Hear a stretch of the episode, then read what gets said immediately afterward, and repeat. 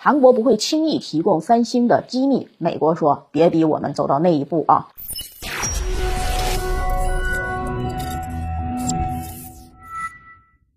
大家好，欢迎收看《历史说开讲》，我是马岩。为了进一步控制芯片的产量和产能啊，美国政府公开要求三星和台积电交出半导体库存、订单以及客户名单等商业机密。对此呢，韩国驻美国大使李秀赫表示，企业不会轻易提供机密信息。然而，美国商务部部长。霍蒙多直言，我们还有其他的办法，但不希望走到那一步。从目前局势来看，美国对于芯片的控制已经达到了丧心病狂的程度，已经是公开的把手伸向了的他的盟友韩国，还有中国台湾的芯片制造商，试图呢逼迫这些公司也像美国一样对中国断供。那么韩国政府能扛住这种明抢吗？其实要判断韩国能不能扛住压力啊，首先得搞清楚韩国是怎么来的。显然。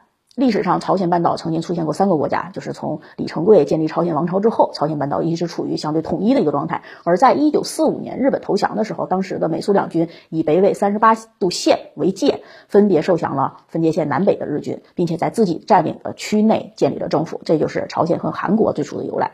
在五零年到五三年朝鲜战争时期啊。如果没有美国的帮助，韩国是根本挡不住朝鲜军队的进攻的，就亡国了。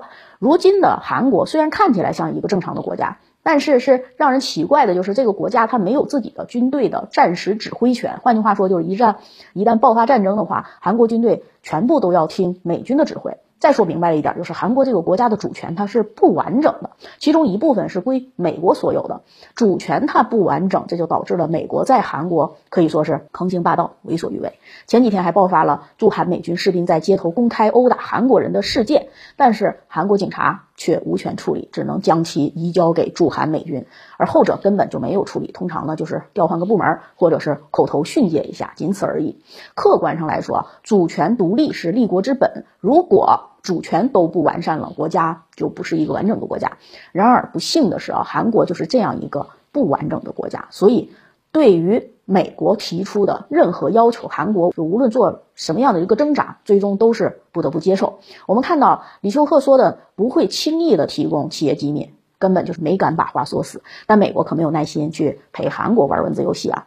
雷蒙多直接一句话：“别逼我们走到那一步”，就给。韩国判了死刑，美国并不是韩国最大的伙伴，但却在政治上对韩国有生杀予夺的大权。